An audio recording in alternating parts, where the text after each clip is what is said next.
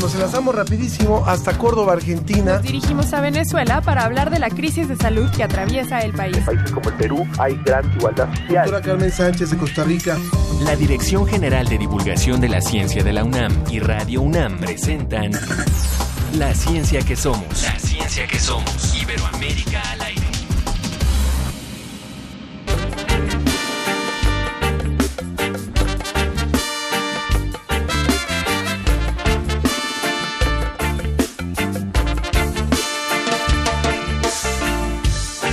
Naturaleza te habla, no hay que descifrar. Su mensaje es amplio, cubre de paz, comprende todo, todo lo que es, comparte todo, sin mirar quién soy. La naturaleza te habla. Y enseña. Mensaje es claro. No hay por qué entender implícitamente todo lo cubre. No hay que preguntar. Estamos escuchando La Naturaleza del grupo musical Los Cafres, una banda conformada por nueve músicos originaria de Buenos Aires que nació en 1987, así como mi compañera Sofía Flores. No, yo- ellos son más viejos que yo. ¿Cómo estás, Sofía? Muy bien, Ángel Figueroa. Muy buenos días a todos, buenas tardes, buenas noches a la hora que sea que nos estén escuchando. Gracias por estar en otra emisión más de La Ciencia que Somos. Muchas gracias y hoy tenemos muchos temas, de manera que no vamos a perder tiempo en demasiadas presentaciones, sino que nos vamos directamente a lo que le tenemos preparado el día de hoy.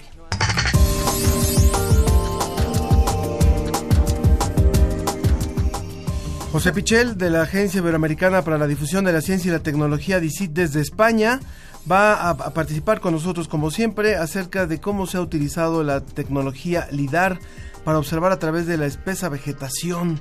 Los investigadores están aprendiendo más sobre la senda más larga de la antigua civilización maya. Hablaremos con la doctora Susana López Charretón y nos dirá exactamente qué medidas tomar frente al coronavirus. Ya llegó, ya llegó el coronavirus a México, lo habían anticipado. América Latina también, está en Brasil también. Exactamente. Bueno, eh, ¿a ti te gusta el tinto, el rosado o el blanco? De esos tres, el tinto, pero la verdad es que mi favorito favorito es el verde. Ah, cómo no. El vino verde, que es un tipo de blanco, ¿verdad? Con, con... ¿A Muy ti? bien. Eh, hijo, es que el, el- el verde es muy bueno, pero depende del momento. Yo creo que para una tarde así de calor está bien un, Un blanco, un un- blanco, un sí, verde. claro. Y si no, el vino tinto, por supuesto. Y se vale que hoy nos sugieran, que se vale que nos sugieran marcas. No. O uvas, uvas, ¿va? Alguna uva. A ver. O uva. algún año de, de cultivo. Ah, bueno, sí. Bueno, pues hoy vamos a hablar del vino y de cómo los científicos, vamos a hablar con científicos sobre la producción del vino, sus retos ante el cambio climático, pero sobre todo también el uso de nuevas tecnologías para la producción de vino. También en el estudio nos visitará Adán Ramírez, quien es reconocido como uno de los 35 innovadores más importantes de Latinoamérica y ganador del concurso Vive Conciencia del Foro Consultivo. Bueno, y conoceremos el legado y la obra de Mario Bunge, que murió en esta semana. Él es calificado por muchos como una de las eminencias iberoamericanas de la filosofía, la epistemología y las ciencias exactas. Ya tenemos algunas preguntas de la audiencia que le vamos a hacer a la doctora Charretón con respecto al coronavirus, pero si ustedes tienen ahora unas cuantas más, pueden hacerlo a través de nuestras vías de contacto. Recuerden que estamos en Facebook como La Ciencia que Somos, Twitter arroba Ciencia que Somos y los teléfonos en cabina 56 22 73 24, 56 22 73 24 y en WhatsApp 55 43 63 90 95, 55 43 63 90 95.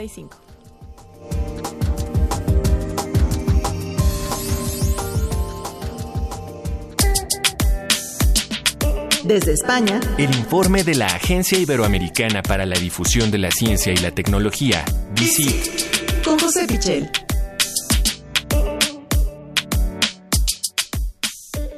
Está con nosotros como cada semana nuestro querido José Pichel. Hola José, ¿cómo estás?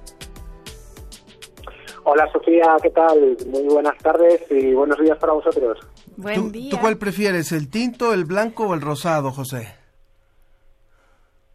Eh, de vinos, bueno, a mí la verdad es que me gustan todos, depende de, de la ocasión y, y depende también con qué se acompañen. Eh, a veces unas comidas u otras, eh, bueno, pues parece que, que son más adecuados unos vinos u otros, pero bueno, la verdad es que me gustan, me gustan todos.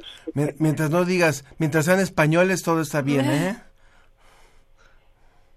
Bueno, ya sabes que los vinos españoles son de muy buena calidad, pero desde luego no le hacemos ascos a, a los de cualquier procedencia. Muy Te preguntamos esto porque un poquito más adelante en el programa vamos a hablar acerca de la industria del vino y las nuevas tecnologías en torno a esta producción. Pero bueno, vámonos a otros temas. Vámonos a los temas que nos has preparado en esta semana. Así es, vamos a comenzar con la tecnología LIDAR. Cuéntanos qué es eso, José. Eh, la tecnología LIDAR es eh, una especie de láser eh, que se venía utilizando en, en diversas eh, ciencias, por ejemplo la meteorología, y que se está utilizando muchísimo en arqueología. ¿Y para qué se está utilizando eh, hoy en día? Bueno, eh, es un láser, como digo, que va a bordo de avionetas, de pequeños aviones, y va rastreando el terreno, haciendo una especie de mapa, y eh, consigue que veamos cosas que a simple vista eh, no podríamos ver. Si nosotros fuésemos en, en, ese, en esa avioneta, en ese pequeño avión eh, sobrevolando un bosque, por ejemplo, pues simplemente veríamos los árboles, lo veríamos eh, todo verde, ¿no? Pero este láser consigue llegar hasta la superficie, hasta las piedras, hasta las rocas y rebota en esa superficie y nos va trazando un mapa de lo que hay más allá de la vegetación. Por eso se está utilizando tanto en arqueología. Eh, y en esta ocasión eh, traemos a, a DICIT una noticia eh, de vuestro país, de México, de la zona de Yucatán, en la que tantas eh, ruinas y tan fantásticas ruinas mayas hay y tanto queda por descubrir precisamente porque muchas veces está oculto por esa intensa vegetación que hay, ¿no? Bueno, pues eh, acaba de aparecer una investigación liderada por la Universidad de Miami en, en esta zona que nos habla de eh, la existencia de eh, el Gran Camino Blanco Maya, una, un, un camino empedrado eh, de, de los mayas y eh, esto, aunque ya se conocía, bueno, pues mm, no se conocía exactamente eh, cómo era eh, por los sitios que atravesaba o qué forma tenía, ¿no? Son unos 100 kilómetros que conectan eh, las, eh, las ciudades, las antiguas ciudades de, de Cobá y eh, Yasuna, eh, cerca de eh, lo que bueno internacionalmente conocemos eh, todos eh, mucho más a Chichen Itza, ¿no? Y creo que, que, bueno que está cerca de, de esa zona. Los científicos eh, han conseguido, gracias a esas eh, imágenes que proporciona el, el láser, eh, han conseguido muchísima más información de, ese camino, han conseguido ver eh, exactamente eh, por dónde va, eh, han conseguido ver que eh, no se trata de, de una recta como eh, pensaban a- al principio, sino que eh, el camino se va desviando hacia probablemente hacia hacia lo que era eh, bueno pues hace siglos en aquella época eh, eran otras ciudades eh, importantes y sobre todo han elaborado teorías a partir de lo que han conseguido averiguar de, este camino no entonces nos hablan de que probablemente una poderosa reina de, de Cobá de la ciudad de Cobá utilizaba el camino de alguna manera para eh, para mantener su poder sobre otras ciudades, ¿no? Eh, para mm, evitar un poco que la prosperidad que tenían lugares como Chichen Itza eh, ocultasen eh, el poderío de, de Cobá, que hubiese una eh, mayor comunicación con estas zonas y mantener su poder eh, gracias a, a este camino. Muy bien, José. Bueno, y de, y de Chichen Itzá nos vamos hasta Salamanca, o bueno, más bien de, de la zona maya nos vamos hasta Salamanca, para que nos hables de, de una publicación del, del gran Miguel Ángel Quintanilla, por favor.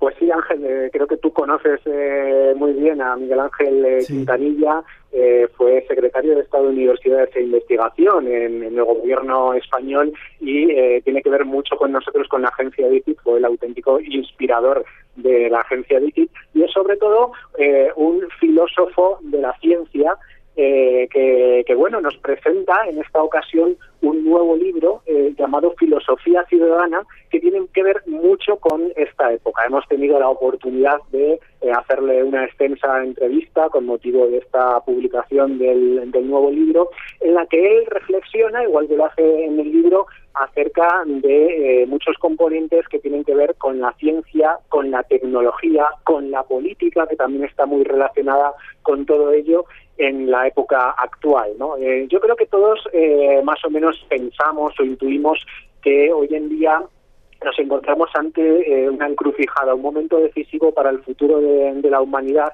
en el sentido de que la tecnología lo está dominando todo y probablemente, bueno, pues Mm, puede ejercer incluso un control eh, sobre nosotros eh, mismos esa, esa tecnología, ¿no?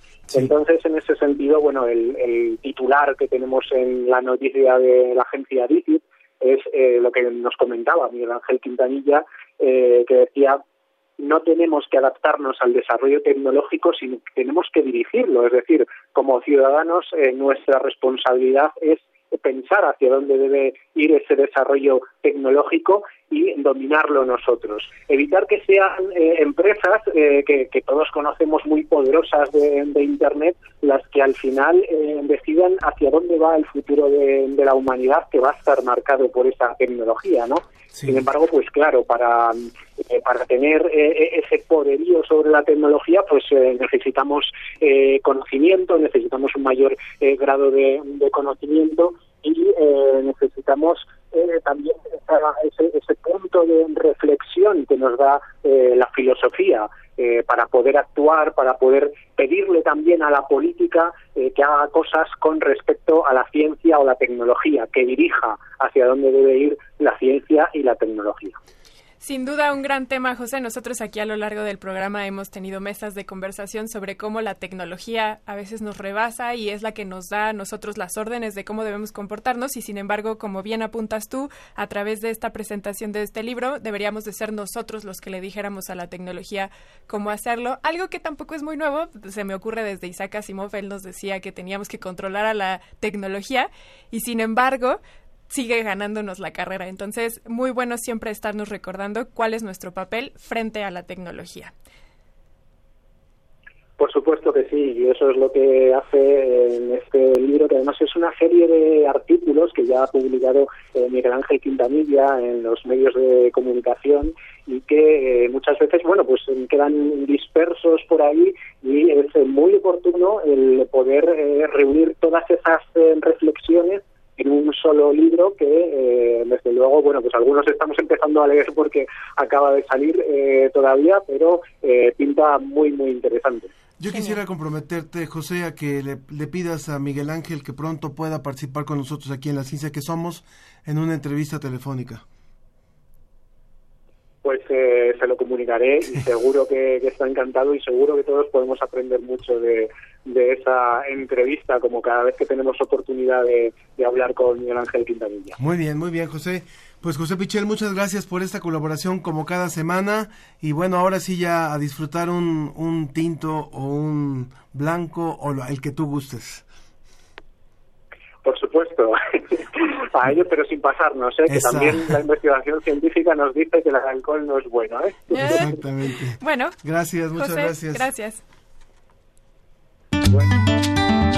La ciencia que somos, la ciencia que somos. Entrevista. Ya está con nosotros la doctora Susana López Charretón. quien es viróloga, investigadora del Instituto de Biotecnología de la UNAM, especializada en rotavirus y divulgadora en temas virológicos. Ella posee los grados de licenciatura, maestría y doctorado en estudios básicos biomédicos, todos obtenidos con mención honorífica aquí en la UNAM, y por eso nos da mucho gusto tenerla para que nos dé luz sobre este tema del coronavirus. ¿Cómo está, doctora? Hola, buenos días, ¿cómo está? Muy bien, gracias por estar con nosotros. Gracias a ustedes. Pues el coronavirus llegó a México, ya se se esperaba y hasta el momento hay dos casos confirmados.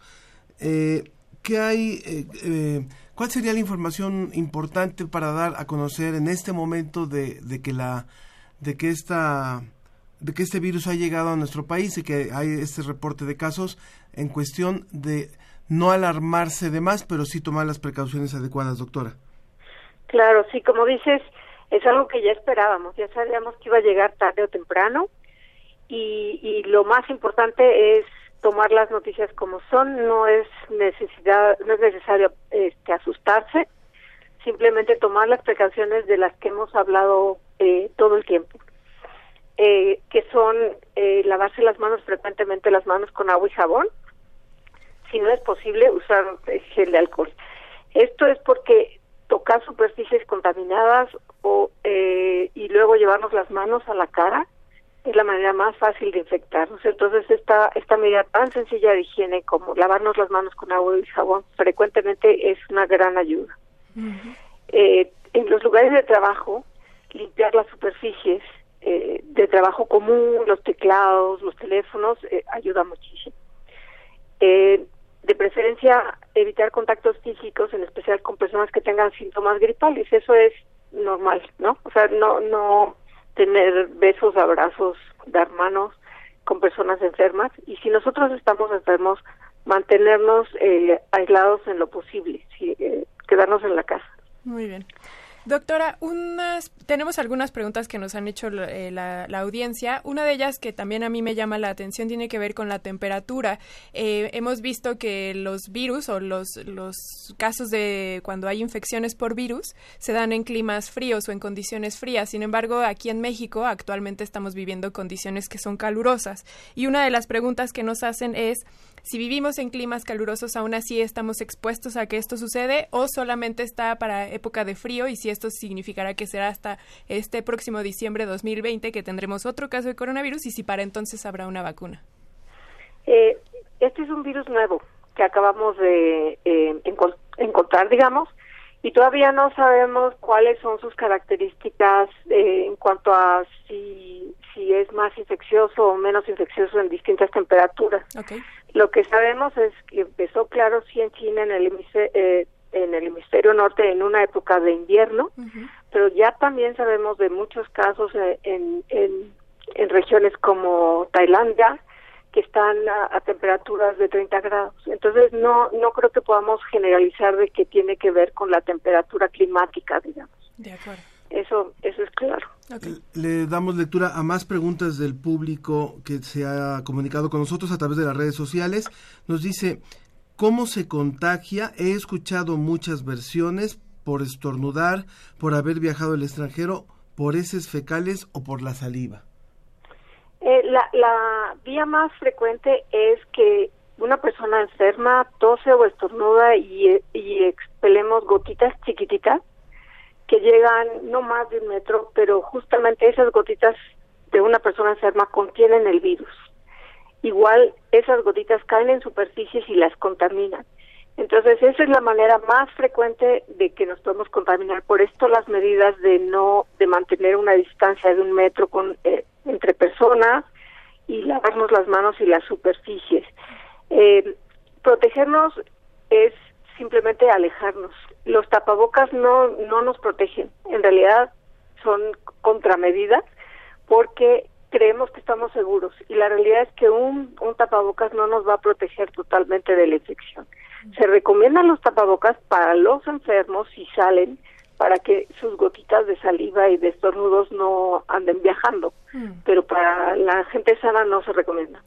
Doctora, otra pregunta que tenemos tiene que ver con los niños y eso también yo le agrego a las personas mayores. Se ha visto, por ejemplo, que en el caso de China, las personas más afectadas y los casos de muerte han sido en personas de mayores y pasados ciertos años. Los niños, por su sistema inmune, también siempre son los más comprometidos. En este caso del coronavirus, ¿quiénes son las poblaciones que podrían ser más vulnerables y entonces cómo deberíamos de atenderlos o cómo deberíamos prevenir con ellos? Sí, lo que lo que se ha visto de los 70 mil casos que ha habido en China es que la población que más susceptible en este momento, la que sufre más esta enfermedad son mayores de 60 años y personas que tienen condiciones médicas subyacentes, por ejemplo, diabéticos, obesos, eh, hipertensos y personas con, con eh, enfermedades cardiovasculares. Los niños, curiosamente, no no hay muchos niños enfermos. De todos estos 77 mil casos, ha habido muy poquitos reportes en las centenas de casos, entonces en este momento parece ser que no se afecta, bueno, no se han afectado niños. El dueño de un restaurante japonés nos pregunta que si sirven las toallas húmedas de bebés o las que traen cloro para lavarse las manos. Eh, yo creo que mejor se lava con gel de alcohol. Bueno, primero con agua y jabón. Pero si no hay, sería mejor un gel de alcohol porque la, las toallitas de bebés no tienen alcohol, no son desinfectantes, son para son húmedas, pero no son desinfectantes. Doctora, también otra pregunta que yo le tengo es, hemos visto que la mortalidad de este virus no es tan alta, sin embargo, estamos consternados por la situación. Y algo que yo leía por allí de algún investigador que ponía en redes sociales era que el problema no es tanto que la mortalidad sea baja, sino que podamos, con una negligencia, dejar que este virus se estacione y entonces sea algo cotidiano cada año que tengamos situaciones pandémicas o de epidemias de este virus. ¿Cuál es, en términos muy generales, el contexto de este virus? ¿Por qué estamos tan eh, asustados? Pues estamos asustados porque es una, una epidemia nueva. No sabemos cómo se va a comportar y siempre nos asustamos ante lo desconocido, ¿cierto? Entonces, eh, si es cierto, es baja la mortalidad y esperemos que se mantenga así. Claro que lo que quiere la OMS es que contengamos los casos, que no dejemos que esto se esparza libremente, sino que cada caso se aísle para que se evite el contagio. No sabemos qué va a pasar.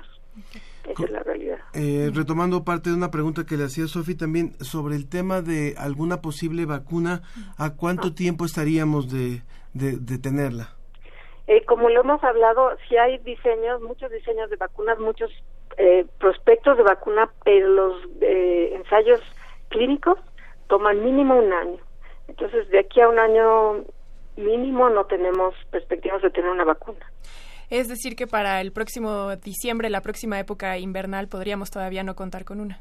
Es posible. Doctora, otra pregunta que también tiene que ver con este desconocimiento que tenemos del virus es, eh, se ha dicho que no sabe, eh, bueno, todas las epidemias, pandemias, todos estos eventos eh, virales tienen un pico de incidencia y después comienzan a bajar las infecciones y los casos. En el caso del coronavirus todavía es verdad que no sabemos cuándo se va a alcanzar este virus porque no conocemos bien la, el comportamiento del virus. Sí, o sea, lo que sabemos ahorita en Wuhan, en China, donde empezó la epidemia, parece ser que ya pasaron por este pico de, de muchísimas eh, infecciones. Ahora ya van como a la baja en Wuhan. Okay. Pero es porque ahí hubo una concentración muy grande de enfermos. Ese pico se irá alcanzando dependiendo de cómo se mueve la epidemiología en cada lugar. Pero sí aprendimos de Wuhan que aislar eh, eh, a los enfermos de cierta manera para evitar contagios ayudó mucho. Por Twitter, Loja Benler dice, ¿el sistema de salud está preparado para una pandemia en caso de que se dé? Pues está, está preparado en la medida de que se puede diagnosticar, se tienen planes eh, muy importantes de tratamiento de los pacientes y si se mantiene como ha estado siendo en, eh, en otros países, sí estamos preparados. Lo que sí nos hace falta quizás si llegáramos a tener... Eh, demasiados enfermos graves sería eh, cuidados intensivos eh, en todo el país. Doctora, entonces para recapitular, ¿nos podría ayudar recordando cuáles deben ser las actitudes que tengamos frente a esta pandemia ahora que ya ha llegado a México? Sí, eh, pues lo que tenemos que hacer es no, no asustarnos de más, lavarnos las manos frecuentemente con agua y jabón, no tocarnos la cara, evitar contactos físicos, en especial con personas enfermas, no asistir a eventos multitudinarios, si tenemos síntomas gripales evitar salir, aislarnos un poco y este y de nuevo mantener la calma. Muy bien. Pues doctora Susana López Charretón, viróloga e, e, investigadora del Instituto de Biotecnología de la UNAM, le agradecemos mucho por habernos dado toda esta explicación y contexto sobre el COVID el, y el coronavirus actual y por la situación que estamos enfrentando no solo en México, sino también en Latinoamérica. Así es. Muchas gracias a ustedes. Gracias, que tenga buen día. Muy buenos días. Pues nos vamos a ir a un poco de música y a un corte para regresar con la ciencia que somos. Estamos escuchando El Oasis con este grupo Los Cafres, este grupo argentino. Y recuerden que cuando regresemos del corte vamos a hablar de vino. Vamos a hablar de la producción de vino en América Latina, de lo que está pasando en México, lo que está pasando en Chile, así que y lo que pasa en Ensenada, por ejemplo, también. De manera que eh, participe con nosotros. Vamos a pasar de un tema complejo como el coronavirus a otro tema también interesante como es el de los vinos. Así es. Recordamos 55 56 22 73 24 y también en WhatsApp 55 43 63 90 95, Facebook La Ciencia que Somos, Twitter arroba Ciencia que Somos. habitado por la música. Cielos que derriten miedo. A tu lado en la búsqueda. Ya no hay máscaras de hielo.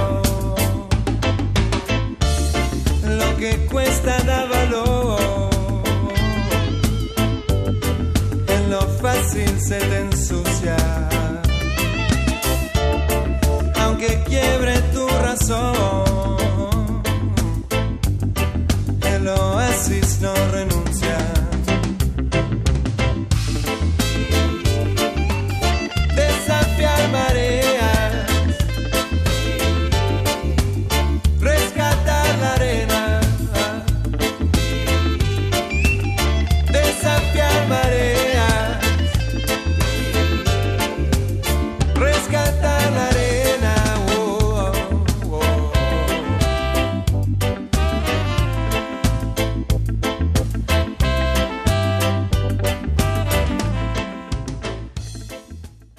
La ciencia que somos. Iberoamérica al aire.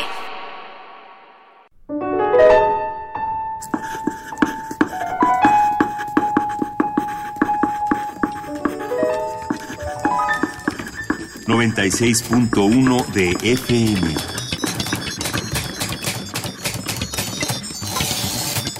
Comenta en vivo nuestra programación. Facebook Radio UNAM. Twitter, arroba Radio UNAM.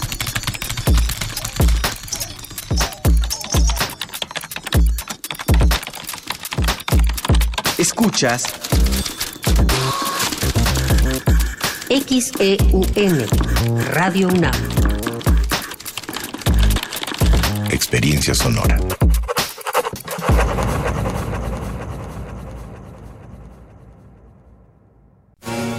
La educación, según mi punto de vista, es el derecho social por excelencia. ¿Son los derechos humanos compatibles con el neoliberalismo económico? Lo que se quiere es una fiscalía que persiga al Ejecutivo. La acción de inconstitucionalidad y la controversia de constitucionalidad son promovidas normalmente por actores políticos. Precisamente la manera de prevenir es fomentando la igualdad de género.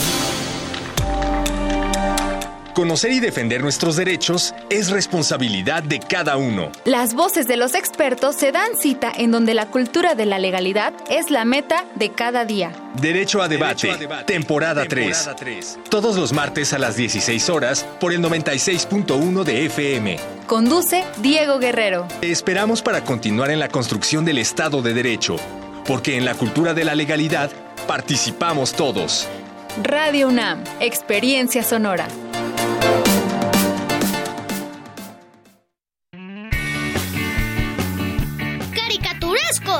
Muy poco serios y muy musicales. Como siempre los quisiste ver y escuchar. Cerquita, Escandalosos, sí.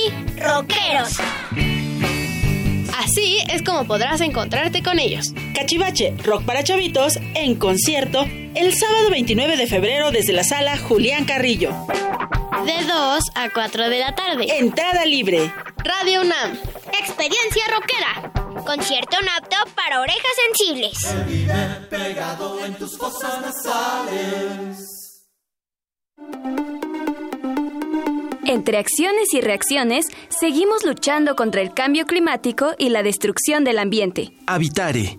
Agenda ambiental inaplazable. Nueva temporada y nuevo horario. A partir de marzo, todos los lunes a las 4 de la tarde, por el 96.1 de FM. El cambio es bueno, pero el cambio de conciencia es fundamental. Radio UNAM. Experiencia sonora. Regresamos a La Ciencia que Somos. Iberoamérica al aire.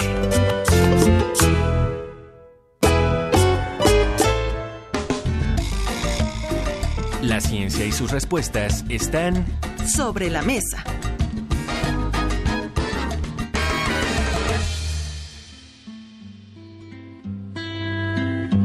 Sí, señor, sí, señor. El vino puede sacar cosas que el hombre se calla, que deberían salir cuando el hombre bebe agua. Va buscando pecho adentro por los silencios del alma y les va poniendo voces y los va haciendo palabras. A veces saca una pena que por ser pena es amarga. Sobre su palco de fuego la pone a bailar descalza. Baila y bailando se crece. Continuamos en la ciencia que somos y bueno, como lo prometimos al inicio del programa, ya estamos listos para hablar del vino y para hablar de, de su producción, de su, del cultivo de la uva, de las diferentes uvas, de la tecnología que ha llegado hasta hasta la producción del vino. Antes se decía que posiblemente el mejor vino era el que, el que tenía más tiempo, el que se añejaba más tiempo, y ahora también se dice si el mejor vino es el que se produce mejor, con mejor tecnología. Muy bien. ¿Quién está con nosotros? Así es, vamos a comenzar con la presentación del programa y de la mesa del día de hoy. Está aquí con nosotros la doctora Araceli Peña, quien es doctora en Ciencias Químicas por la UNAM, pertenece al Departamento de Química Analítica de la Facultad de Química de la UNAM y una de las, de las formaciones que tiene es que hizo su doctorado en la Universidad de Gante, Bélgica, bajo la dirección del profesor doctor Pat Sandra. Muchas gracias por estar aquí, doctora. Gracias por la invitación. Gracias. También vía telefónica tenemos a Rufina Hernández Martínez, quien es investigadora del Centro de Investigación Científica y de Educación Superior de Ensenada, Baja California, el CICESE. Cuenta con un doctorado y postdoctorado en fitopatología en la Universidad de California en Riverside. ¿Cómo está, doctora? La tenemos en espera. Muy bien. Muy bien. Podemos comenzar entonces con la doctora Sandra. Araceli, perdón, discúlpeme. Araceli. Doctora Araceli, ¿Cómo desde la ciencia es que se estudia el vino? Nosotros nos lo tomamos, lo producimos desde que la humanidad es humanidad, pero la ciencia, ¿qué injerencia tiene en la producción de vino? Bueno, actualmente, como acaba de decir, este, nosotros eh, lo tomamos y el mejor vino eh, se dice que es el, el que va mejorando con las uvas, etcétera. Pero finalmente el mejor vino, es mi opinión y de muchos este, expertos, es el que nos gusta, finalmente. Em, eh, el análisis de la, del vino es muy complicado. Eh, sin embargo, el aroma es lo más importante con el sabor. El, el aroma cuando nosotros eh, disfrutamos un vino, no, no, tenemos idea de la cantidad de compuestos químicos que producen ese aroma. Y es una variedad enorme de compuestos orgánicos que su principal eh, característica es que son volátiles. Y estos eh, compuestos nos evocan a eh, por ejemplo, a aromas frutales, aromas herbáceos, eh, diferentes tipos eh, de aromas y que a su vez nos evocan ciertos momentos que tuvimos placer, por ejemplo, pero siempre tomamos el vino por placer. Em, cuando lo analizamos o lo vemos desde el punto de vista este, químico, es complejo como ya lo dije, porque los, uh, los compuestos que conforman el aroma son muy variados en su composición química, pero también en un amplio eh, intervalo de concentraciones. Y se han eh, de determinado alrededor de 800 eh, o 1000 compuestos que componen el aroma. Solo el aroma. Es solo el aroma eh, y que está, eh, eh, que son compuestos volátiles. Y el sabor también, o sea, todos los compuestos del vino. Por supuesto que las bebidas alcohólicas en, en, particular tienen también muchos aromas, claro. muchos compuestos, perdón. Y entonces, el reto para un químico es saber cómo o manejar ese vino para saber diferentes cosas. Se pueden este, clasificar los diferentes vinos porque las uvas son diferentes y aunque tienen las mismas em, eh, compuestos, tienen diferentes proporciones. Hay diferentes uvas, tanto sabemos las blancas, las tintas, etcétera. Entonces, Déjeme darle también la bienvenida, doctora. En un momento más vamos a, vamos a seguir hablando de toda esta, esta diversidad de uvas y de compuestos, pero vamos a enlazarnos también hasta Chile, en donde está Álvaro Rojas, que es subgerente de investigación y desarrollo de Casa Concha y Toro. Él es ingeniero agrónomo enólogo de la Pontificia Universidad Católica de Chile, doctor en enología de la Universidad de Burdeos y doctor en ciencias de la agricultura. Bienvenido Álvaro, gracias por estar con nosotros en este programa. Muy buenas tardes. Pues Un gusto estar con usted, Ángel, Sofía, Rufina y Araceli. Muchas gracias. Gracias. con nosotros. Muchas gracias. Álvaro, bueno, pues eh, nos estaba hablando justamente la doctora Araceli acerca de, de este primer principio, de, de, de, cómo, cómo se va investigando desde la química, los compuestos y los diferentes elementos que componen a un vino. Y también nos interesaba mucho tener de parte de ustedes, siendo que que, Concha y Toro es una de las casas más grandes o la más grande en Chile y una de las que tiene una distribución brutal hacia el mundo impresionante, lo que también tiene que ver con la tecnología para lograr esos niveles de producción sin dañar la calidad, sin afectar la calidad. Bueno, así, es. Eh, Concha y Toro es la empresa más grande que hay en Chile sin embargo, antes de entrar en detalles, me gustaría también introducir a, a mi colega, que es el director del Centro de Investigación e Innovación de Viña Conchitoro, que es Gerard Casopón, que también nos acompaña en esta entrevista. Excelente, qué bueno que ya está ahí también con nosotros. Bienvenido, Gerard, también. Mucho gusto, Ángel y Sofía, y a la doctora Araceli Rupina, que entiendo están con nosotros y la audiencia. Así que muy contento de poder compartir con ustedes eh, lo que son nuestra acercamiento desde la ciencia a lo que es la industria del vino y, poder desarrollar los contenidos que ustedes están eh, discutiendo. Gracias, gracias por estar con nosotros.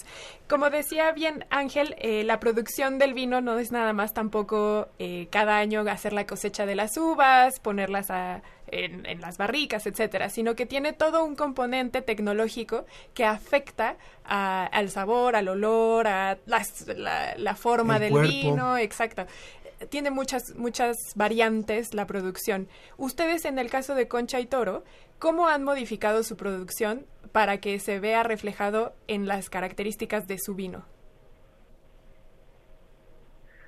Miren, en Viña Concha y Toro hay una larga tradición desde 1883 que existe esta empresa por lo tanto, hay un saber hacer eh, muy grande, no solo en lo que es eh, la transformación de la uva al, vino, que por cierto es una etapa muy importante del proceso y que define gran parte de las características sensoriales del producto y al final el placer que nos va a generar la, el producto al, consumidor. Sin embargo, también en la empresa hoy día hay una, un gran saber hacer en la producción de plantas. El material vegetal que nosotros vamos a disponer en distintos suelos y climas para generar eh, vinos con una particularidad, con una identidad bajo un terroir. Y por otro lado, también hay una gran experiencia en nuestra gerencia agrícola en lo que es producción de uvas. Nosotros trabajamos con distintas cepas, algunas de ellas, la mayoría digamos que se encuentran en, todo el mundo, como Cabernet Sauvignon, Merlot, Chardonnay, Sauvignon Blanc, Syrah y un gran etcétera. Todas estas eh, cepas son recursos genéticos que de alguna manera van generando uvas o materia prima que tienen una composición, como decía la, la doctora Peña, en compuestos volátiles y no volátiles muy particulares y que luego en el proceso de, vinificación las levaduras se encargan de transformar, de liberar muchos de estos compuestos eh, volátiles para que sean activos y Dentro de los procesos de, de, elaboración del vino, por supuesto que entra en juego, digamos, el tiempo, la maduración en la barrica y una serie de otros componentes tecnológicos que hacen hoy día a la industria del vino una de las más eh, importantes en innovación en procesos biotecnológicos. Claro. De, eh, estamos escuchando a Gerard Casobón, director del Centro de Investigación Innovación Concha y Toro allá en, en Chile. Y también nos enlazamos hasta, hasta Baja California, donde está ya Rufina Hernández, investigadora del, del Centro de Investigación Científica y de Educación Superior de Ensenada. Bienvenida también. Eh, usted trabaja con la parte de las enfermedades de la planta, que lo que es la, la fitopatología. Bienvenida. Buenos días. Gracias por la invitación. Buenos días a todos. Muchas gracias. Ahora sí le escuchamos. Eh, en el caso de lo que se produce en Baja California, que es la zona eh, para el público que no que nos escucha fuera de México, de la zona de las más importantes de producción vinícola en el país, eh, y que parte y que una buena parte de esa producción es es eh, eh, más manual, diría yo, más, más tradicional, ¿verdad? Eh, ¿Qué importancia tiene la investigación de las, de las enfermedades de la planta? Bueno, en general, el, en la investigación en enfermedades en plantas es muy importante en todo el mundo, ¿no? Porque pues una buena producción te va a dar un buen vino o te va a dar calidad, ¿no? Entonces, si no tenemos una buena planta, una planta sana, vamos a perder no solamente calidad, vamos a perder también producción y pues bueno, eso desde el punto de vista enológico es muy importante, ¿no? Aunque claro, se hacen ciertas tecnologías para poder tener mejor calidad en el vino, de todos modos, que ese vino que tengas pues sea producido de una planta que está sana, ¿no? Uh -huh. Uh -huh. Aprovechando también que tenemos aquí a otra investigadora que analiza todas las cualidades del vino, doctora Araceli, veo que usted una de las cuestiones en las que se especializa es en la cromatografía de gases. Cuéntenos qué es esto y por qué tiene relación con el análisis del vino. Sí, eh, como les mencionaba eh, al inicio de la charla, eh, la composición de los, los vinos es con una enorme cantidad de compuestos de diferente este, naturaleza y diferentes eh, rangos de concentración. Eh, una de las técnicas más, eh, eh, me atrevería a decir, poderosas es la cromatografía de gases y acoplada a espectrometría de masas. La cromatografía de gases es una técnica de separación eh, de compuestos volátiles y semivolátiles y tiene la capacidad justamente de, de separar este, estos compuestos y acoplado eh, a, a, un espectrómetro de masas podemos identificarlos con un eh, porcentaje casi del 100% de certeza que es el compuesto. Mm. Eh, la, también la característica de esta técnica es que podemos eh, eh, identificar, analizar compuestos a muy baja concentración. Cuando hablo de rangos de concentración pueden ser de miligramos por litro hasta nanogramos por litro y todos ellos intervienen en el aroma. Es decir, por ejemplo, lo que nos decía ahorita la doctora Rufina, en si un vino tuvo algún tipo de eh, contaminación por algún hongo, ¿ustedes podrían ser capaces de detectar esta contaminación, por ejemplo? En principio sí, como químico lo tendríamos que, eh, que este, poder hacer y, y, va a depender de muchas cosas, de si son compuestos, qué tipo de compuestos y en qué eh, rango de concentración está, pero la es una de las técnicas que más se utiliza. Y los compuestos que están en muy baja concentración también podemos eh, eh, utilizar otras técnicas para preconcentrarlos es decir, aumentar su, concentración y poderlos analizar por, por cromatografía este, de gases. Volvemos a dar la palabra. Estamos en esta mesa conversando con Gerard Casaubón, director del Centro de Investigación e Innovación Concha y Toro en Chile, Álvaro González Rojas, también ahí en Chile, subgerente de Investigación y Desarrollo de Concha y Toro, la doctora Araceli Peña eh, de la UNAM, de la Facultad de Química de la UNAM, aquí presente con nosotros, y también vía telefónica en Ensenada, Rufina Hernández Martínez, investigadora del Centro de Investigación Científica y de Educación Superior de Ensenada, Baja California. Con todos ellos estamos hablando acerca de algo que nos produce mucho placer, pero que a algunos también les produce dolor de cabeza y no hablo de los taninos.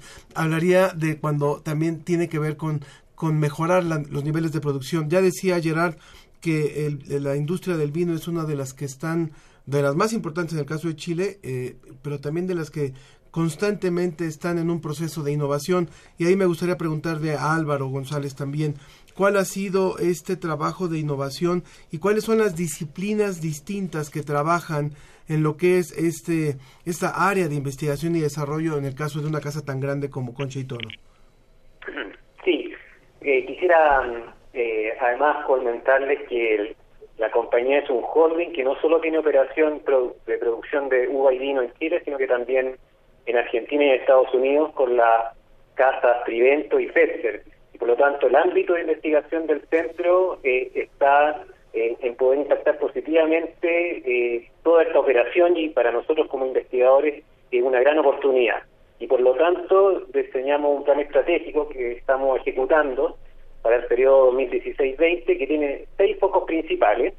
El primero el que mencionaba Duraz sobre fortalecimiento del material vegetal del vivero, donde con biología molecular estamos logrando obtener material fitopatológicamente libre de hongos y virus que son responsables de la muerte de las plantas y que por lo tanto nos van a permitir tener un viñedo más longevo y de mejor calidad. El segundo programa relevante tiene que ver con cambio climático y escasez del recurso hídrico, adaptación y mitigación al cambio, donde estamos trabajando principalmente con tecnologías de micrometeorología y de imágenes satelitales para determinar cuánto y cuánto regar de manera muy precisa, lo que nos lleva a permitir ahorros de hasta un 25% del recurso hídrico. El tercer programa está relacionado a la valoración de la calidad de uva y vino, y en este caso eh, tenemos tecnologías como las descritas por la doctora Peña, de cromatografía gaseosa, líquida, espectroscopía, a nosotros medir estos compuestos minoritarios, pero que tienen un alto impacto en la calidad, como son aromas y polifenoles, metoxipiracina, eh, norisoprenoide, eh, tanino, antociano, etcétera, y no solo poder medirlo académicamente, sino que también poder medirlo de manera continua durante la producción, la cosecha y la vinificación. Mm. El cuarto programa es de industria vitivinícola inteligente y ahí estamos trabajando la revolución 4.0, transformación digital, inteligencia artificial, big data, científicas de datos, automatización, simulación, modelación, para poder implementar un sistema digital de gestión de la calidad de uva y vino, en la cual nuestros enólogos pueden utilizar esta herramienta para predecir la calidad y tomar decisiones durante la elaboración de los vinos. El quinto programa se dedica al diseño de nuevos productos y trabajamos en los campos de econometría, sensometría aplicada a la determinación, por ejemplo, de la disposición a pago de los consumidores por el cambio de atributos y hacemos estudios con prototipos de vinos en distintos mercados. Y finalmente, viticultura circular, que es un programa que está orientado a poder traer las mejores prácticas de la agricultura orgánica, validarlas, mejorarlas, y que la agricultura convencional las pueda ir tomando para ir enfrentando los desafíos de reducción de agroquímicos, entre otros.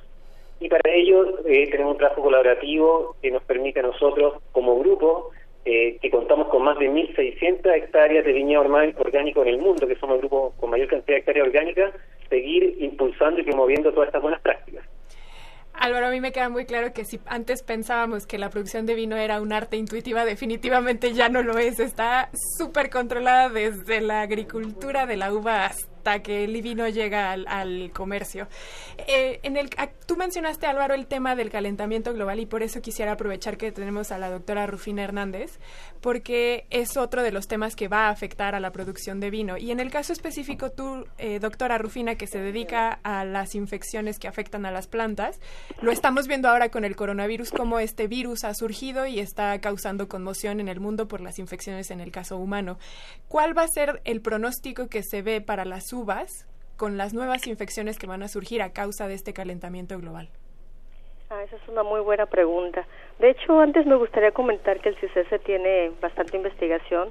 No sé si lo sepan, pero es el Centro Público de Investigación eh, de los centros públicos de CONACYT más grande y de hecho no solamente investigamos enfermedades de la madera, tenemos pertenecemos a un consorcio que es el consorcio vitivinícola que está trabajando no solamente en eso, está trabajando en fisiología, está trabajando en cambio climático, el uso del agua, que es una gran, un gran reto a vencer en estas épocas, y que está muy ligado también con las enfermedades, porque el agua, este, la falta de agua y la, los cambios acusados de temperatura en, que están sucediendo en todas partes del mundo, de hecho pueden ser la causa de que estemos viendo enfermedades, particularmente lo que yo más trabajo, que son las enfermedades de la madera, que parece, bueno, hay varios reportes, de hecho en un trabajo que publicamos hace ya algunos años, vemos que las temperaturas afectan ese, bastante cómo es que la planta se infecta o no se infecta de enfermedades de la madera. Entonces, hay un reto bastante fuerte en esa área.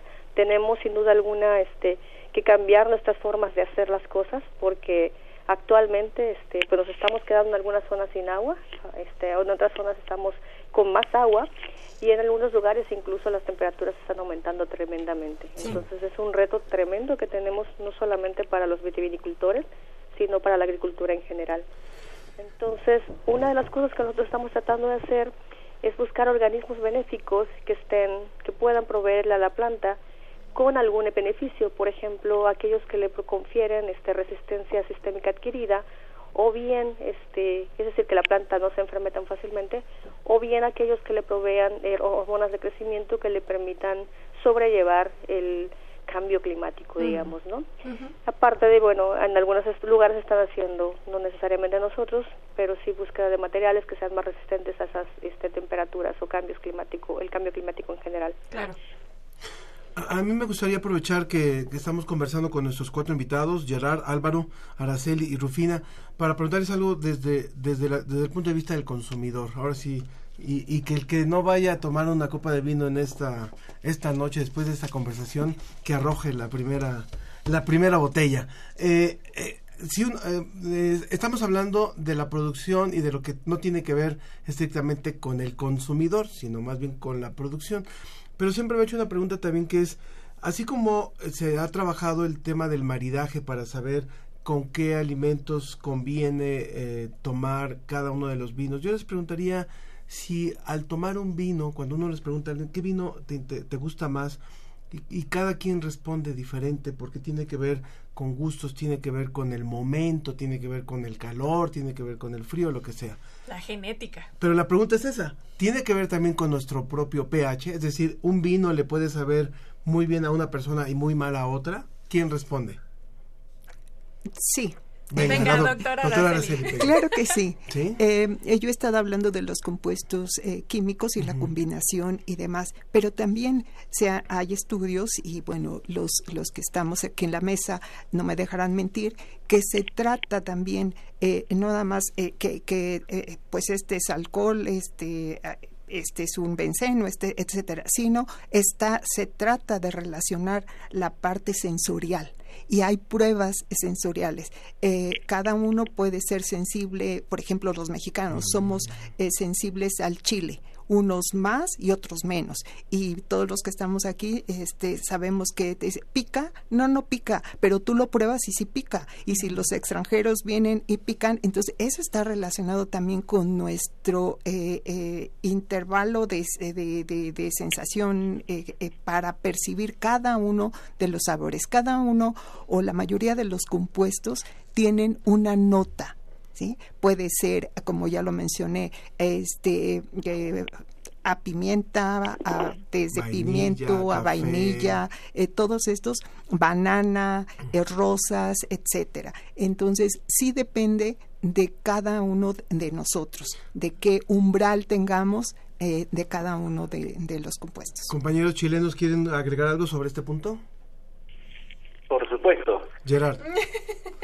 ¿O quién hablaba? ¿Álvaro? Uno de los temas más relevantes, eh, sí, Álvaro González por acá. Venga, eh, Uno de los temas más relevantes es que cada uno de nosotros genéticamente tenemos eh, distintos eh, receptores, tanto del olfato como del gusto. Esos receptores en cada persona se activan de manera distinta y en nuestro cerebro nosotros generamos una imagen frente a un estímulo, en este caso el estímulo de eh, llevar el vino a la boca, nos genera una sensación de placer o tal vez en el fondo algunos algunas moléculas más astringentes pueden generar otro tipo de sensaciones, pero eso es caso a caso, persona a persona. ¿Por qué? Por nuestras diferencias genéticas. Y a eso le tenemos que sumar todo lo que hemos aprendido, todo lo que hemos vivido, nuestra cultura.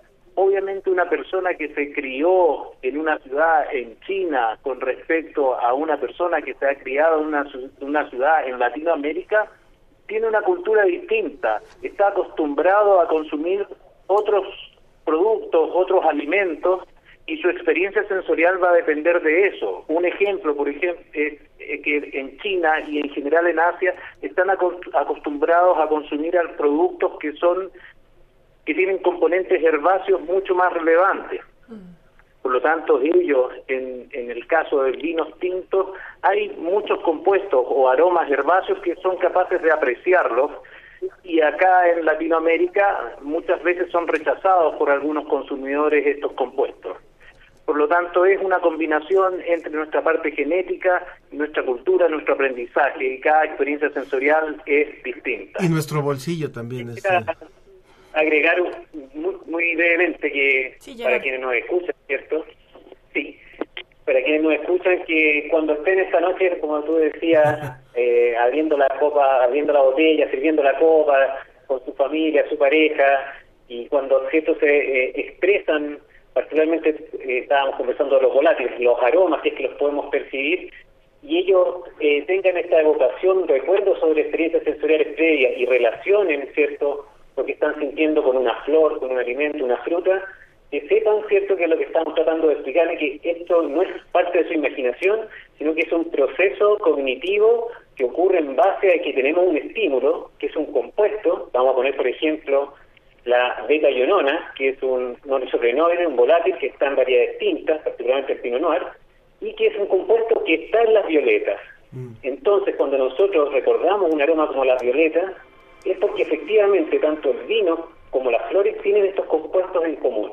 Y mm. así muchas otras especies vegetales tienen una gran cantidad de compuestos en común que en particular en la uva pueden estar en concentraciones sobre sus umbrales de percepción y si además nos entrenamos, van a estar dentro de los umbrales de reconocimiento y nosotros podremos apreciar y por lo tanto, cuando le digamos cierto a, nuestra pareja, a nuestros amigos que sentimos violeta, es probablemente porque efectivamente está este compuesto. Pero, también saber que existen algunas condiciones como la anosmia, que eh, eh, significa que no somos capaces de percibir algunos compuestos. Y en particular el caso de la violeta y la, la reta llenona los mencioné porque el 50% más o menos de la población no es capaz de detectar y percibir la beta-ionona. Por lo tanto, cuando yo percibo el vino, y yo siento violeta y mi, a lo mejor mi, mi compañero no la siente, también es quizás porque tenemos esta diferencia fisiológica en la capacidad de percepción de este compuesto particular. y así vamos a discutir maracuyá, ¿cierto? los pimentones, la pimienta, porque existe el termestarpexanol, existe la metoxipiracina, la rotundona.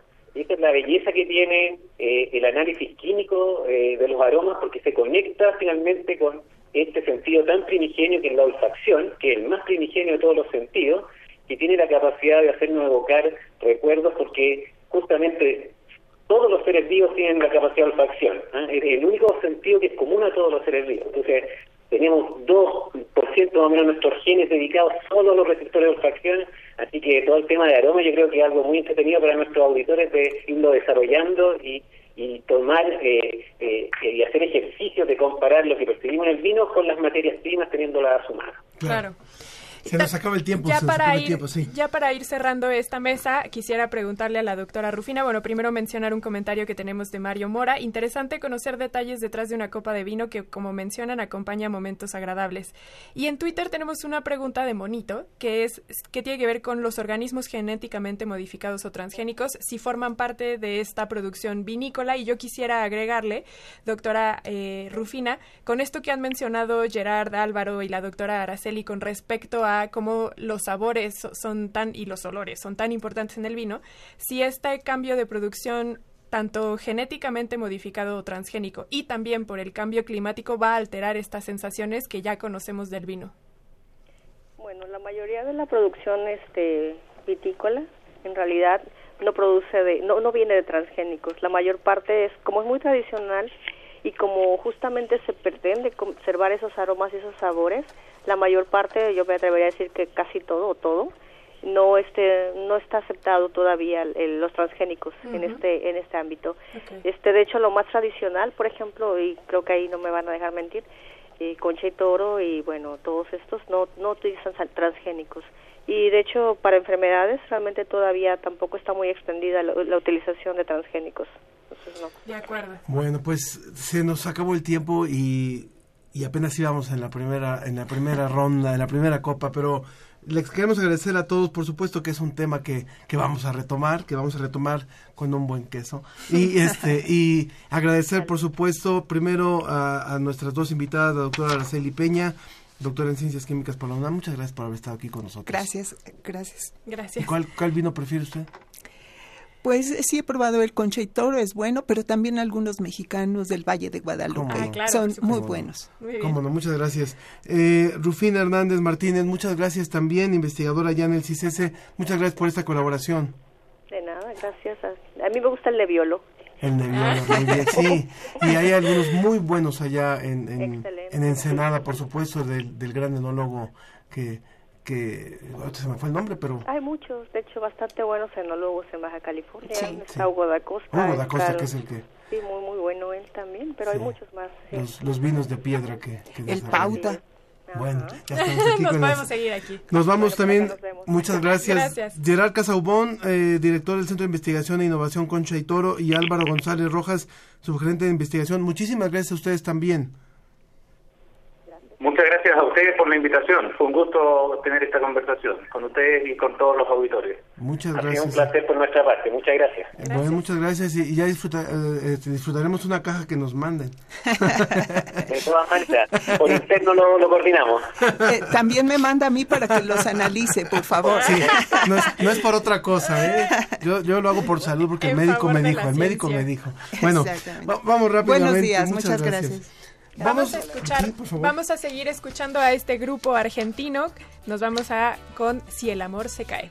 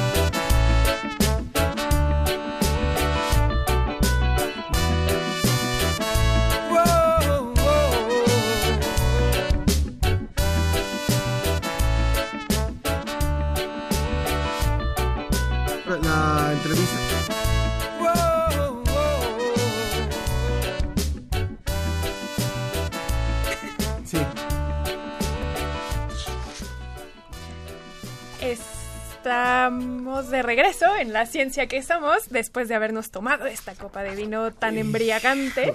Nos vamos a escuchar una entrevista un poco lúgubre porque el 25 de febrero de 2020 falleció Mario Bunge, una de las eminencias no solamente argentinas sino del mundo, porque él era un ciudadano del mundo, de la filosofía, la epistemología y de las ciencias exactas.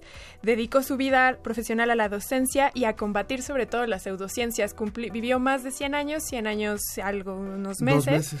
Y falleció lamentablemente este 25 de febrero y tuvimos la oportunidad de hablar sobre él, sobre su vida, su trayectoria y sobre esta postura que él tenía sobre la ciencia, sobre la filosofía. Y Ángel, hablaste tú con el doctor Ignacio Morgado. Sí, un, un colaborador, bueno, un, un estrecho amigo de él, eh, con quien estuvo incluso en contacto hasta días muy recientes antes de su muerte. Y bueno, pues es, es alguien que nos pudo dar una visión muy humana también del trabajo hecho por Mario Bunge. Vamos a escuchar esta conversación y continuamos aquí en La Ciencia que Somos.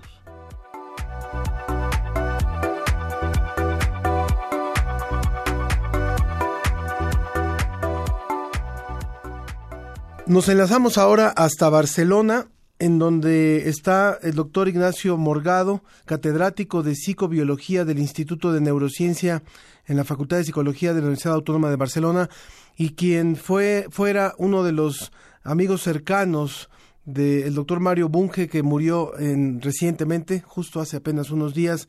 ¿Cómo le va, doctor? Muy buenos días. Pues estupendamente, aunque triste, tristes por el, por el fallecimiento de nuestro querido profesor y amigo. Es muy importante, doctor, aprovechando que tenemos la posibilidad de conversar con usted, que le podamos contar a, a todos los que nos escuchan a través de diferentes emisoras en México y en América Latina, cuál es la importancia que tenía eh, la vida y la obra de Mario Bunge, este filósofo de la ciencia, o cómo lo describiría usted. Pues mire, eh, Mario Bunge ha sido uno de los grandes pensadores de, de nuestro tiempo, del siglo pasado e incluso ya un poco de, del presente siglo, ¿no? Sí. Ha sido un científico, un pensador que nos ha dejado una impresionante obra profesional y científica. Y, y yo a eso añadiría que ha sido una persona con una elocuente y humanitaria personalidad. ¿Cuál era la reflexión más interesante que hacía o más importante que hacía el doctor Bunge en torno a las pseudociencias en particular? Profesor Bunge fue siempre un filósofo de eh, inclinación materialista. Es decir, eh, para él la mente humana era un mm, símil del cerebro, es decir, mm, el, la, la, mente eh, era una colección de, es una colección de procesos cerebrales y esa perspectiva impedía que se pudiera, digamos, tratar sobre eh, cualquier aspecto científico, particularmente el de la mente y el comportamiento humano, sin contar con la ciencia, que es eh, el, el, mecanismo que nos permite conocer a fondo el funcionamiento de la materia. Claro. El doctor Bunge decía que él, que él había estudiado física para poder hacer filosofía como la gente. Eh, ¿Cómo era esta vinculación entre la física y la filosofía en el caso de, de, este personaje del, del, que hoy estamos hablando? Pues mira, era muy profunda, pero debo decirle que para algunos colegas del mundo de la filosofía, el doctor Bunge no era exactamente un filósofo, ya que la filosofía se permite como fundamento propio también el reflexionar sobre nuestra vida y sobre las cosas sin, sin acceder, sin tener en cuenta el materialismo, la, la materia. Es decir, la, filosofía pura se permite ir más allá, especular más allá de la materia.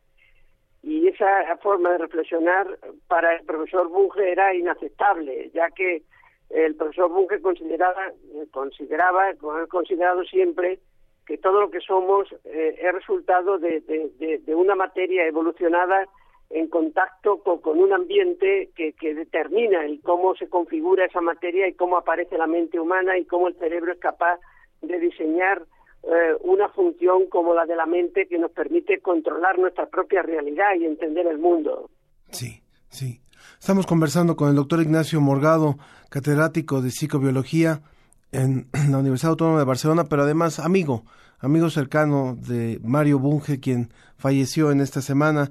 Eh, de, acuerdo con eso que nos está comentando, doctor Morgado, ¿qué, ¿cuál era la opinión que tenía el doctor Bunge en torno al trabajo de la filosofía frente a los avances de la tecnología en particular? Bueno, pues el doctor Bunge, eh, desde su particular perspectiva filosófico-materialista, siempre consideró que la filosofía era pues eh, esa madre de la ciencia que iba siempre por delante estableciendo las preguntas que la ciencia debería hacerse para poder progresar, para poder avanzar.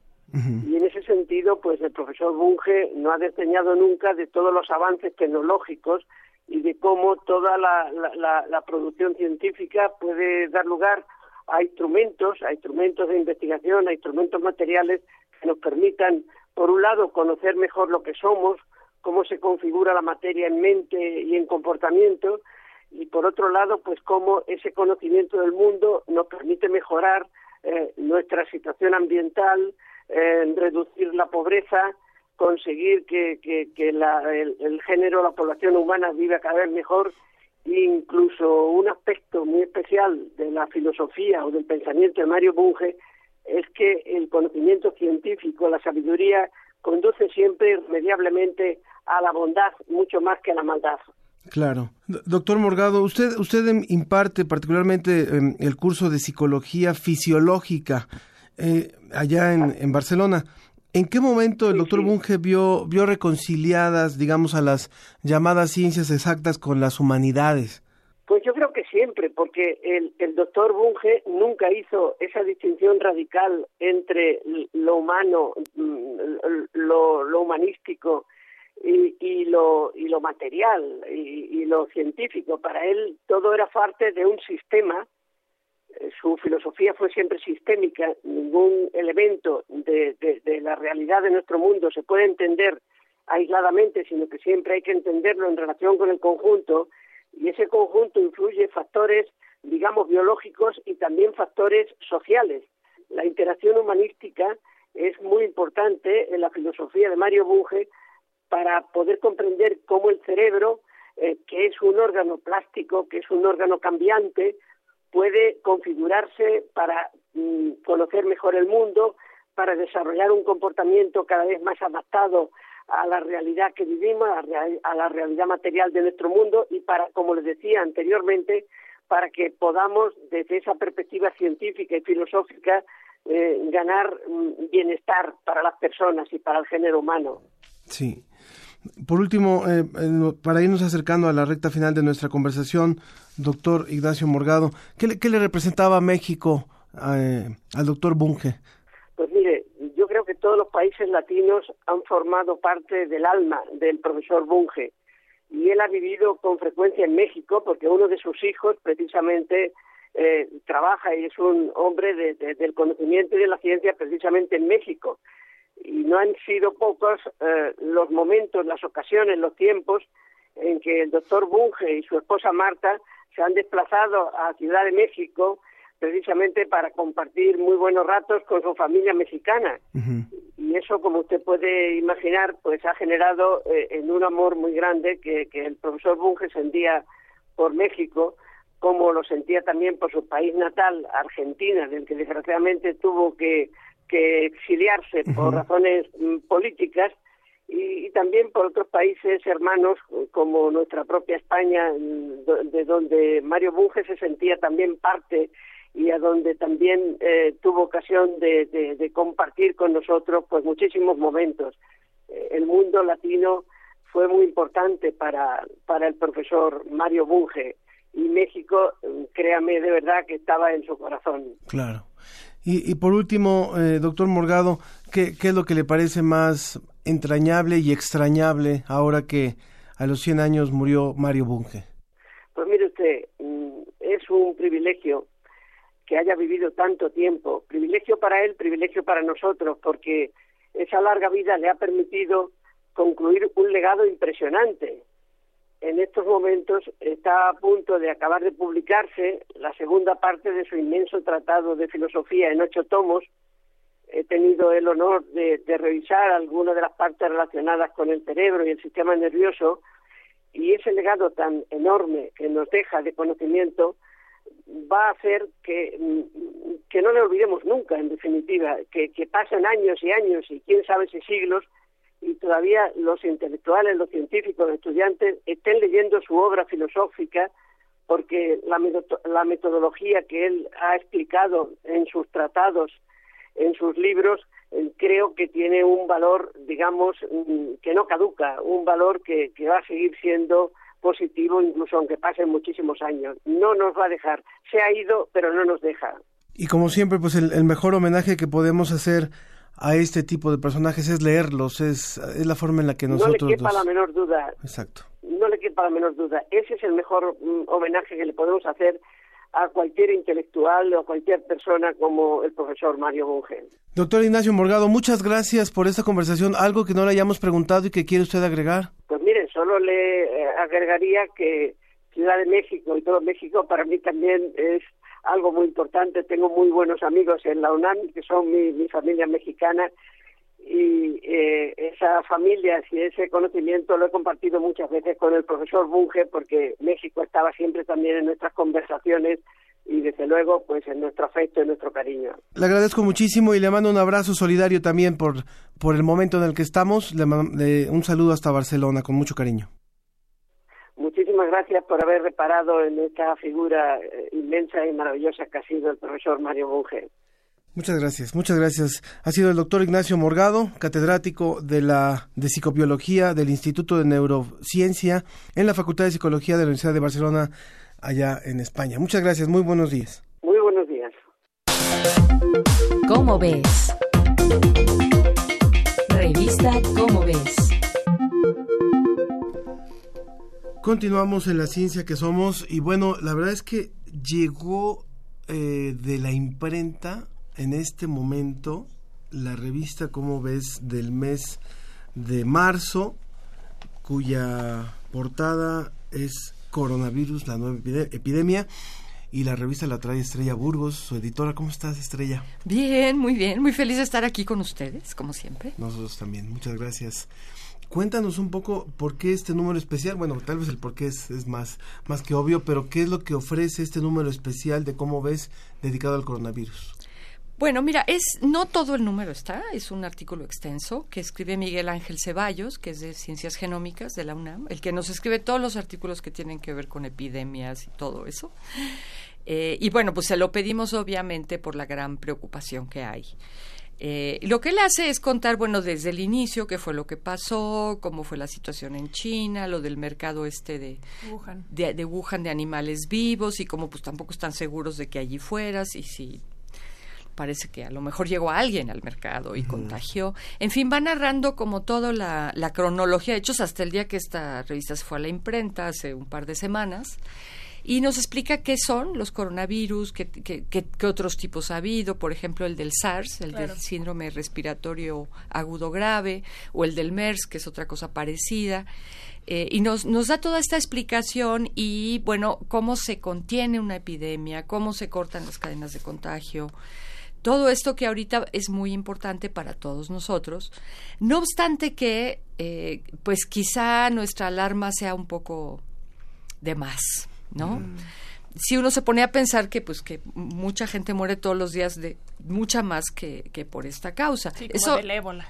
Pues Mira, el ébola lo que pasa es que es una epidemia espeluznante, pero, pero es tan alta su letalidad que se contiene solita, porque muere muchísima gente.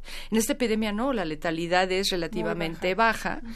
eh, este, no muy baja, relativamente baja comparada con, por ejemplo, con virus de influenza estacional.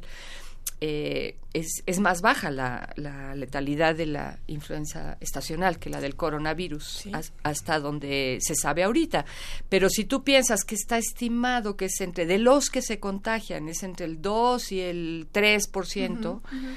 pues no es, no es tampoco tanto. O sea, no es que por estar ya nos vamos a contagiar, o sea, hay que tranquilizarse un poco, ¿no? Incluso López Gatel mencionaba, podríamos incluso tener el virus y no tener síntomas y no pasa nada. Entonces también no es una cuestión de que te da y te enfermas, sino lo tienes no, y ya. No, la, lo que han estudiado hasta ahorita, con, con la cantidad de casos, sobre todo que ha habido en China, que es donde está la inmensa mayoría, pues han encontrado que eh, de la gente que se contagia, que tampoco es así todo mundo, de esa gente la inmensa mayoría tiene una, una versión leve o mediana de la enfermedad pero la inmensa mayoría. Y como dices tú, hay gente que ni, puede no enterarse, ¿no?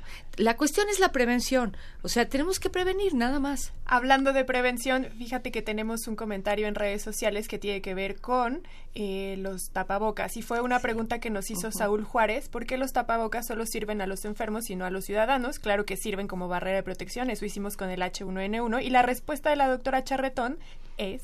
Los tapabocas comunes no protegen y dan una sensación de falsa seguridad, lo que es contraproducente. Hay tapabocas más especializados, pero son de uso médico para las personas que están en contacto directo con enfermos. Y ustedes en la revista, en esta edición de marzo, hablan sobre el tapabocas. Cuéntanos, ¿qué, qué situación hay con el tapabocas estrella? Mira, lo que yo te puedo contar es información que la fuente es la Organización Mundial de la Salud, que se ha esmerado mucho. Por, por cierto, que recomiendo a nuestros radioescuchas que ante la duda se metan a la página de la Organización Mundial de la Salud. Hay una página página en español y ahí viene todo esto. Uh -huh. Pero bueno, yo les puedo contar que si uno está sano, solamente necesitas un tapabocas y un buen, y una buena mascarilla, como dices tú, si estás atendiendo enfermos.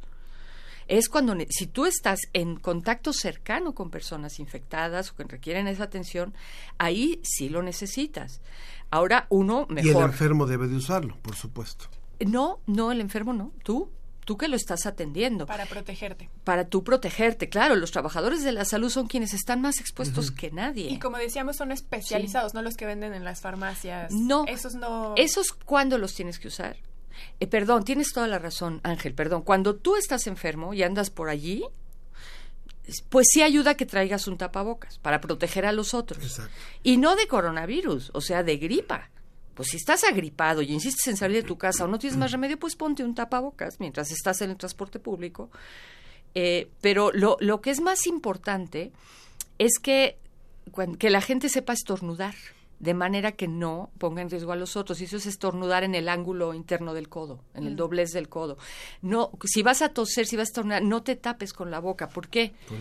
Porque todas esas gotitas, que son finalmente lo que va a infectar a otros, se queda en la mano y luego tú vas y agarras una manija de la puerta o un tubo en el metro y llega a otro y ese otro lo agarra, se le pegan y se toca la cara. Pero ¿qué pasa entonces ¿No? con esto que dice la doctora Charretón, que es una sensación de, de seguridad, pero en realidad no la es? Porque yo sé que el- por el tamaño del virus, el tapabocas no A- hace nada. Además, no, y además la doctora es una súper especialista. ¿me entiendes? Yo soy Claro. nomás una divulgadora humilde que cuenta aquí lo que dice la Organización Mundial de la Salud. Es una sensación de falsa seguridad más bien, ¿no? Es una sensación de falsa seguridad, pero además también hace que nos estemos acomodando el tapabocas y entonces tocándonos Tocando la la, cara. cara.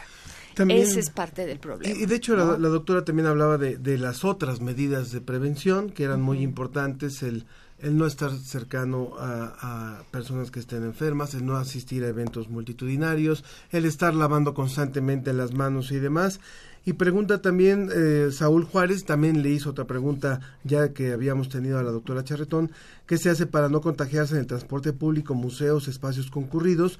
¿Cuál sería una solución concreta para ello, sobre todo cuando no se usa cubrebocas? Y la doctora dice evitar el contacto físico, de ser posible, alejarse de personas con síntomas gripales, lavarse las manos frecuentemente, en especial después de estar en la calle, no entrar en pánico y seguir informados leyendo como ves. Por. ¿Qué otros temas. ¿qué otros temas Sí. vamos a encontrar? Tenemos, en a ver, Cómo 10 ves? ejemplares rapidísimo para el público que se comunique con nosotros de este número que está, ni siquiera está todavía en el mercado. Sigue calientito. Está, huele a, A nuevo. tinta y Huele es tinta, como es del mes de marzo. Ajá. Bueno, perdona más brevemente con esta cosa del tapabocas que tanto revuelo crea. Sí da una falsa sensación de seguridad. Y si te sientes más protegido en el transporte público, nada más hay que acordarse que el tapabocas se humedece. Y que cuando se humedece hay que cambiarlo. Y que para cambiarlo lo tienes que tirar en un bote de basura con tapa que puedas cerrar. Y que para quitártelo tienes que agarrarlo de las tiritas y no tocar la parte de enfrente con tu mano, porque entonces si hay algo ahí se va a, se va, se va a contaminar la mano y necesitas cambiártelo cada vez que se humedece. Andar todo el día con un tapabocas puede ser peor que no traerlo, porque tienes lo allí la allí. humedad y andas incubando bichos, ¿no? Muy bien. Perdón, ya, no dicho te lo preocupes, cual- cuéntanos, ¿qué trae más como ves? Mira, trae bioquímica de un corazón roto. Pensamos que después del Día del Amor en, en febrero, ¿qué tal el del desamor? Y es una explicación desde la bioquímica de qué nos pasa, sobre todo en cuanto a neurotransmisores y este tipo de cuestiones, pues cuando nos rompen el corazón, cuando estamos muy tristes, cuando alguien nos abandona. Y, y algunos consejos, ¿no? También de cómo podemos enfrentar esto. Eh, luego tenemos mundos lejanos, cómo buscar exoplanetas, eh, que es, bueno, a mí me encantó, me encantó este artículo, porque explica muy bonito cómo se encontró el primer exoplaneta. Ustedes recordarán que Les dieron el Nobel de el año 2019. sí, les dieron el Nobel muchos años después de haberlo descubierto. Pero cómo ya llevamos miles y cómo ahora cada vez se descubren más planetas, que es lo que queremos, que se parezcan a la Tierra. ¿Por qué? Porque pues, nos gustaría mucho encontrar un planeta donde hubiera algo de vida, ¿verdad? Por supuesto. Entonces ahí explica muy bien cómo han ido variando las metodologías para encontrar estos exoplanetas. Buenísimo. Y luego tenemos Popeye y las mentiras de las espinacas, de nuestro colaborador de, este fijo de la sección será de eh, José Luis Plata. Pues sí es una mentira lo de las espinacas en cuanto al hierro. Ahora, no es una mentira que tienen muchas vitaminas, ¿no? O sea, es bueno comer espinacas, pero no tiene tanto hierro. Y lo que es bonito de esta historia, o lo que es curioso, es cómo se dio esa confusión. O sea, cómo se, se empezó a pensar que la espinaca era una super fuente de hierro y no lo es. Que es algo que de en cierto modo retoma Popeye, ¿no? Pero es muy chistosa la, la sección. Eh, y bueno, y tenemos otras secciones fijas, como siempre. Yo creo que van a encontrar una variedad importante. Eh, esperemos que les guste este número. Sí. Y Que veo que al grano está dedicado a mujeres científicas por este 8 de marzo. Por supuesto. De acuerdo, Muy genial. bien. La- Los que quieran, como ves, llámenos 56 22 73 24 o en el WhatsApp como Marco, que ya nos dijo, ya quiero mi revista, 55 43 63 90 95. Y bueno, eh, tocando justamente el tema, el tema, uno de los temas de la revista, como ves, nos vamos, nos vamos en esta emisión, agradeciendo a todos los que hicieron posible, eh, Susana Trejo, Alma Cuadros, Ricardo Pacheco, Arturo González, Claudio Gesto, Sofía Flores. Ángel Figueroa, gracias a todos los que nos siguieron en esta transmisión de La Ciencia que Somos y siguiendo con este corazón roto, mejor no den Es besos para fácil. no contagiarse de coronavirus. Pero si, si no están enfermos, den muchos besos. No, no Eso den sí. nada de besos, el amor no, No, existe. no. Es tan fácil romper un No es corazón, con esa nos vamos. Lávense las manos y no se toquen la cara. Con Y, den- y dense besos. Y abrazos. Depende, Adiós. Depende con quién. Podría decirte tantas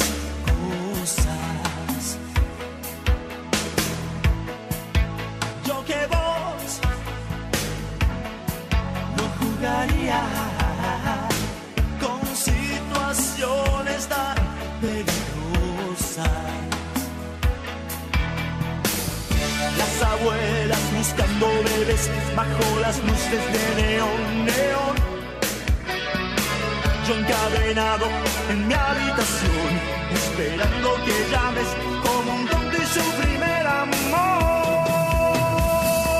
Es tan fácil romper un corazón,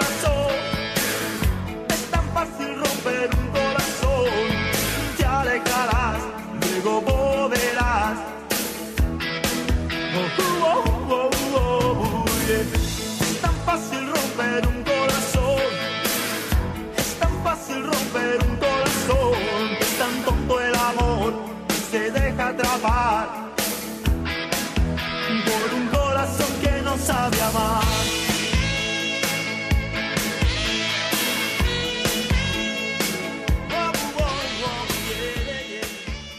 Esto fue La Ciencia que Somos. Iberoamérica al aire. Los esperamos el próximo viernes. La Ciencia que Somos. Una producción de la Dirección General de Divulgación de la Ciencia de la UNAM y Radio UNAM.